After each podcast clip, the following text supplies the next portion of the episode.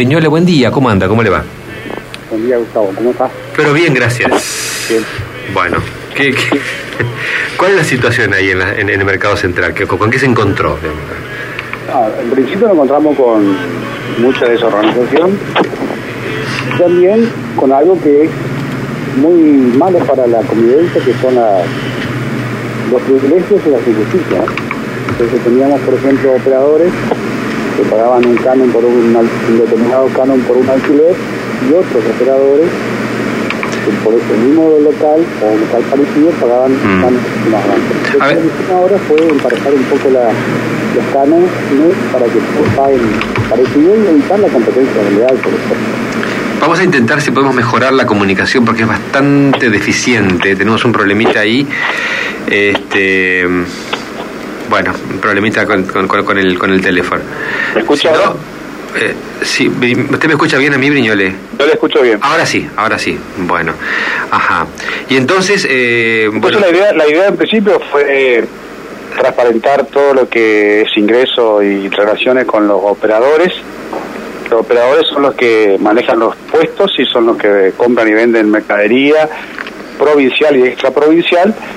Y bueno, y sobre todo, repito, es la de, fue la de poner en un mismo pie de igualdad a todos para que no haya competencia desleal, eh, Mm. para que no haya privilegios, siempre dándole una mano al productor misionero, que es un pequeño productor, para que pueda vender sus productos en el mercado central de Misiones y que pagan una tasa, digamos, mínima, que son 50 pesos por día aproximadamente. mm.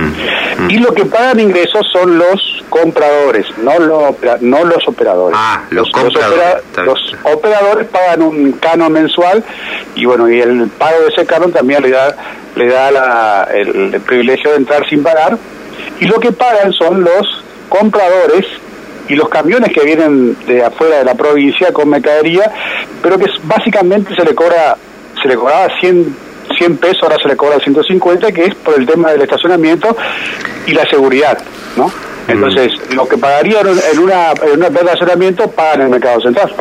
Eh, eh, ¿Está pudiendo controlar? Porque, porque todos los que más o menos conocen el mercado central saben que eh, no, no es nada fácil administrar el mercado central, hay mucha interna, hay mucho activismo interno, digamos, hay dos o tres personajes Sí. bastante particulares.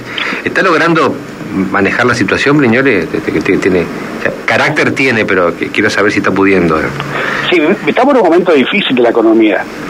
Eh, no, no estamos pasando por un momento donde la donde fluya el dinero y las las ventas sean como Mm. hace un tiempo atrás.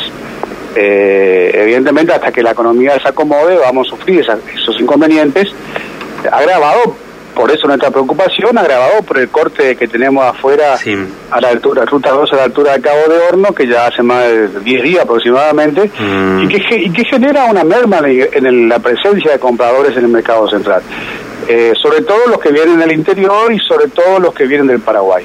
Entonces, este, nosotros presentamos un escrito de la Justicia Federal, eh, acompañado por la Cámara de Operadores, a los efectos de que la Justicia Federal tome carta en el asunto y le pedimos que se, que se que se libere o que se le dé el derecho también a los que transitan por la ruta 12 a pasar. Nadie prohíbe una protesta.